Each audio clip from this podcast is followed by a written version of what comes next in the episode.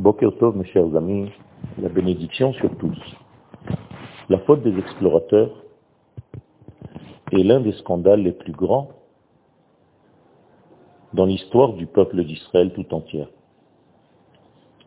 Les sages nous disent dans la Mishnah que cinq choses se sont passées le 9 av. Et l'un d'entre eux est justement de ne pas entrer en terre d'Israël. C'est-à-dire qu'il y a eu cette faute, et la conséquence de cette faute était que la terre n'a pas reçu ceux qui ont parlé du mal de cette terre.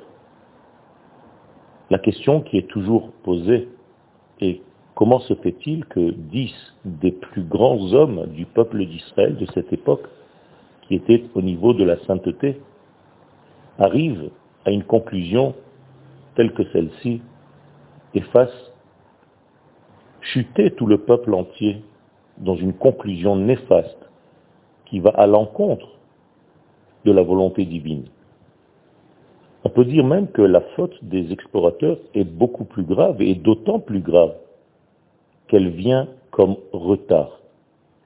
En effet, la plupart des fautes sont inhérentes à une volonté de faire les choses avant, d'être empressé. Par exemple, dans la faute du Vaudor, il y a eu un empressement de recevoir la Shekhinah. Et donc, le peuple n'a pas eu la patience d'attendre le retour de Moshe Rabbeinu. Même chez le premier homme, la faute était de consommer en avance le fruit interdit. Ici, dans la faute des explorateurs, la faute est inverse. Elle est dans un retard. C'est-à-dire que la faute est liée à un manque de prise de conscience que lorsque le moment est arrivé, tu ne fais pas la chose. Tu retardes la chose. Et quand tu retardes la chose, au moment où le temps est arrivé d'entrer en terre d'Israël selon la volonté divine, et toi tu retardes le processus, eh bien, cela signifie tout simplement que tu n'as pas conscience de son importance, que tu ne veux pas, que tu essayes de retarder le processus. Et c'est en cela que la faute est beaucoup plus grave, parce que celui qui est empressé, c'est parce qu'il veut faire quelque chose, il veut aboutir à quelque chose. Ici, il y a comme un dédain de cette volonté divine d'être appliquée. La source de cette faute est très, très compliquée. Nous pouvons donner des circonstances atténuantes à ces explorateurs en disant qu'ils avaient peur que la terre d'Israël avale les enfants d'Israël par sa matière, par les problèmes inhérents à la terre. Nous connaissons les trois géants que la Torah désigne comme étant ceux qui étaient en terre d'Israël et qui faisaient peur à ces explorateurs et qui ont fait peur au peuple tout entier.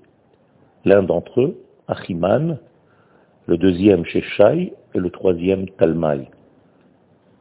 Les noms de ces géants ne sont pas anodins. La Gemara nous dit, dans le traité de Sota, que chacun de ces géants représente en fait un problème inhérent à la force qui se trouve en terre d'Israël. Cette force qui peut sembler être une menace. Le premier, Achiman, nous dit, l'Agmara fait référence à la société. Le deuxième, géant, Sheshai, fait référence à l'armée. Et le troisième géant, Talmaï, fait référence à l'économie. Tout simplement, les trois géants résidant en terre d'Israël, à cette époque-là et aujourd'hui, ce sont en réalité des gens qui font peur à ceux qui veulent venir s'installer en terre d'Israël.